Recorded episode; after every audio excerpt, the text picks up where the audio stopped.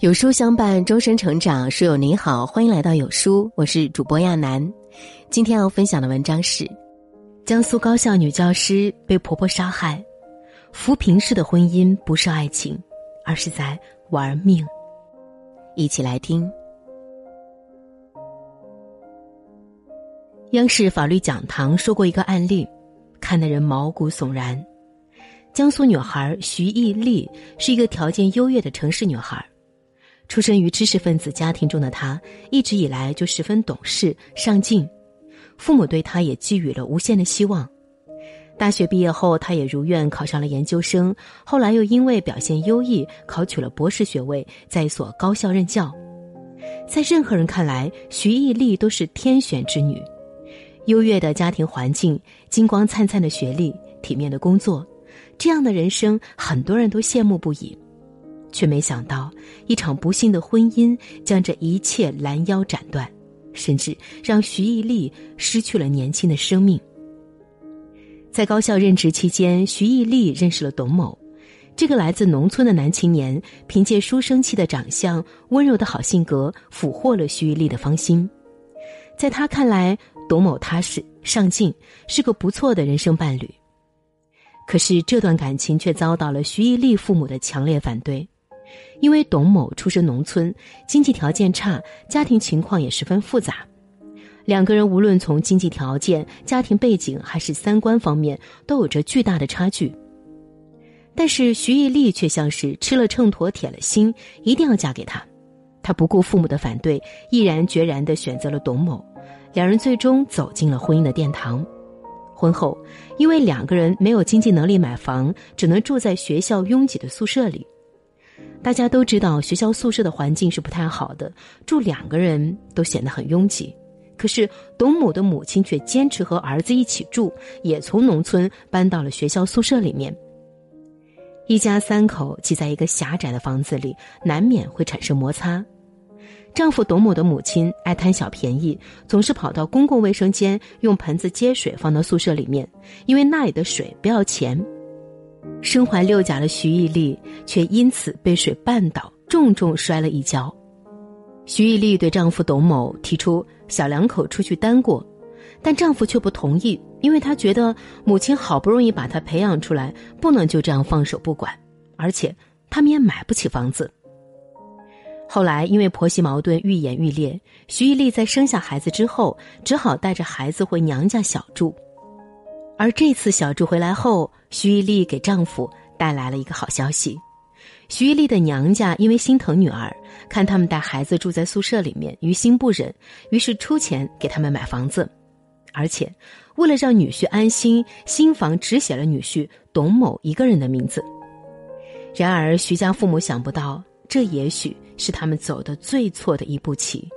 他们的深明大义、体贴大度，换来的不是婆婆和女婿的感恩，而是变本加厉。婆婆刘秀英不但不感激亲家的恩，反而蹬鼻子上脸，进一步蹭有钱亲家的便宜。她竟然将自己跟前夫生的大儿子也安排在新房子的车库里住下，而且更可恶的是，说好的是小两口出去住，婆婆住学校宿舍这里。可没想到，婆婆在没有任何打招呼的情况下，不声不响的将行李搬过来，二话不说就在新房子里安营扎寨了。徐艺丽气向丈夫董某讨要说法，得到的却永远只是那一句：“我妈年纪大了，身体不好，把她一个人丢在那里，我心里过意不去。”然而，婆婆住下来之后，这个家又再次纷争四起。徐艺丽辛辛苦苦的备课资料被婆婆顺手丢进垃圾桶，导致徐艺丽差点出现严重教学事故。徐艺丽晚归发信息给婆婆让她留门，可是却在她敲门的时候装作听不见。她独自一个人被他们母子关在外面一整夜。第二天，气愤至极的徐艺丽对着母子俩怒吼，结果却遭到丈夫的一顿毒打。丈夫总是要徐以丽对婆婆忍让，说婆婆得了胆囊癌，命不久矣。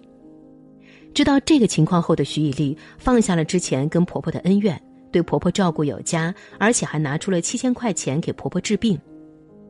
可是后来她发现，婆婆和丈夫在一直欺骗她，他们口中所谓的胆囊癌只是普通的急性胆囊炎。徐以力恼怒不已，事已至此，这场婚姻再也没有什么可留恋的。徐毅力提出离婚。然而，就在她回去收拾东西的时候，再次跟婆婆起了争执。盛怒之下，婆婆从厕所里拿出之前买好的一瓶汽油，冲徐毅力的脸上狠狠泼过去。重心不稳的徐毅力摔倒在地，而婆婆却从厨房拿出了一把刀，对着他的脖子狠狠的劈过去。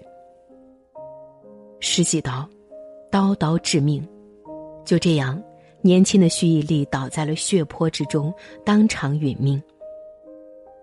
案件发生后。婆婆在董某的陪同下投案自首，尽管徐家父母迫切的希望判处死刑，但最终因为婆婆主动自首，还是只判了死缓。而这个案件更心酸的还在后面。有知情的网友说，这个婆婆疑似只坐了几年的牢，后来因为保外就医离开了监狱。而徐毅力死后，董某住着徐家买的房子，很快就和另外一个女孩再婚。最后，董某将自己摘得干干净净，房子有了，美娇妻也有了。这个事情最让人感到悲凉和心痛的，莫过于徐家父母，他们承受着白发人送黑发人的锥心之痛，却还眼睁睁的看着仇人过美滋滋的日子，逍遥法外。这个事实实在太过心酸，这个教训实在太过惨重。微博上有一个词比较火，叫“扶贫式婚姻”，很多人在网上说出扶贫式婚姻的悲惨，而徐毅力和董刚彪的结合就是典型的扶贫式婚姻。什么是扶贫式婚姻？指的是一方经济困难，而另外一方家境优越，差距很大，而另外一方呢带着自己的财产和积蓄帮助这家脱贫，而这种婚姻看似爱情至上，也让人感动。可是最后的结局往往会很悲惨。为什么千万不要选择扶贫式婚姻？因为两个人的经济条件不同，会导致三观出现巨大差异。他们在不同的家庭和在不同的背景中长大，以后的相处必然会出现很多摩擦。谈恋爱的时候不会觉得，结婚之后就会凸显。你要买好的东西，他呢要注重节俭。你要两口子一起住。他要和母亲住，等等。结婚不仅仅是两个人的结婚，更是两个家庭的结婚。古人说的“门当户对”，其实是有很深远的道理。这是其一，其二就是在这种不对的婚姻中，很容易因为经济利益滋生出恶，而这种恶才是最可怕的。就像董某的母亲。看到女方条件这么好的情况下，就想着去占便宜，以儿子为要挟，然后又在闹僵的情况下和对方反目成仇。董某的母亲就是完完全全把徐毅力当成自己利用的工具，没有利用价值了就一把踢开。他在杀死徐毅力之后，还对儿子董某说：“反正他为你生了儿子，传宗接代的工作也是完成了，就没有必要留在你身边了。”曾经朝夕相处的婆婆，却说出如此冰冷无情的话，实在让人不寒而栗。大家还记得很多年前热播的电视剧《双面胶》吗？剧中丽娟的原型就是上海女孩吴丽君，她在一所很好的大学毕业，未来明亮而灿烂。然而，嫁给一个穷小子之后，悲剧就开始了。婚房是由吴丽君的父母置办的。婚礼的二十八桌酒席钱也是吴家父母给的，男方一无所有，净身入户跟吴丽君结婚，但这样的待遇换来的并不是感恩，而是变本加厉的索取。老家每次来了人都要免费住在他们的小家，喝酒吵闹纷扰不断。吴丽君的父母原本就倒贴给女儿买房子，然而她的婆婆竟还要求她父母给自己初中毕业的小儿子买婚房。吴丽君生了个女儿，婆家嫌弃她没用，盛怒之下的丈夫将吴丽君活活掐死。而可怜的吴家父母在得知噩耗后精神崩溃，父亲心肌梗塞，不久后就去世。他的母亲现在还住在上海精神卫生中心。这起悲剧让人看得背脊发凉。我们为什么如此抵触扶贫式婚姻？因为里面洞穿的人性实在太可怕。婚姻是什么？是你带着你珍而重之的宝贝，我带着我守护多年的成果，我们一起创造一个美好的家庭。可是有的人，却以爱之名，以婚姻作为工具，实现自己的阶级跨越。他们像吸血鬼一样趴在婚姻上面吸食。如果不让他们吸食的话，就会反目成仇，对你露出狰狞的獠牙。作家六六在创作《双面胶》之前，曾去监狱参访过吴丽君的丈夫。他说：“那个杀人犯对着我们咧嘴一笑，说他找上海女人就是为了全家脱贫。现在上海丈人丈母娘不肯拿钱出来贴补他家，还留着上海老婆干什么？”这番话。让所有人都吓出一身冷汗。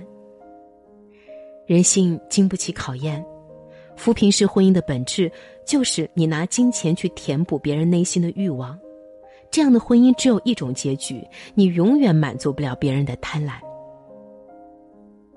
扶贫式婚姻是如何一步步走向婚姻死亡的？首先是价值观和自尊感的冲突。经济差距带来的原生家庭自卑感，会在亲密关系中展现的淋漓尽致。当你们发生矛盾，他不会觉得自己有错，反而会认为是你在看不起他。当你向他展示你的优秀，他根本不可能为你骄傲，反而会觉得你在臭显摆。他脆弱的自尊心常常被刺激，然后就是在日积月累的矛盾和争吵中情绪爆发。即便是三观相同的夫妻还会吵架，更何况三观不同的夫妻吵架更会日益频繁。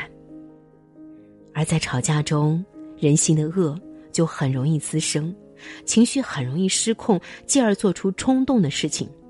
而且在巨大的金钱利益下，人性是不可控的，即使你有再多的金钱，也喂不饱对方饕餮的野心。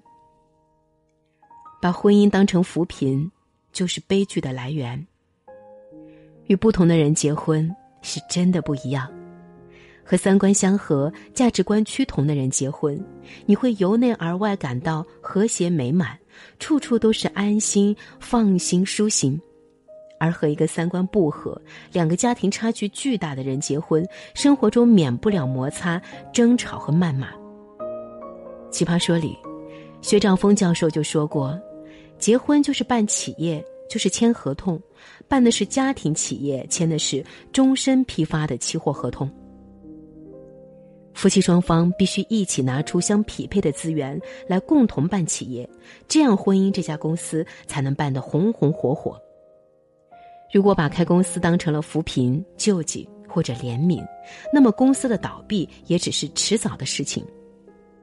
爱情就像篝火，需要一起投柴，一起烤火。如果只知道烤火而不去投柴，再旺的火焰也会熄灭。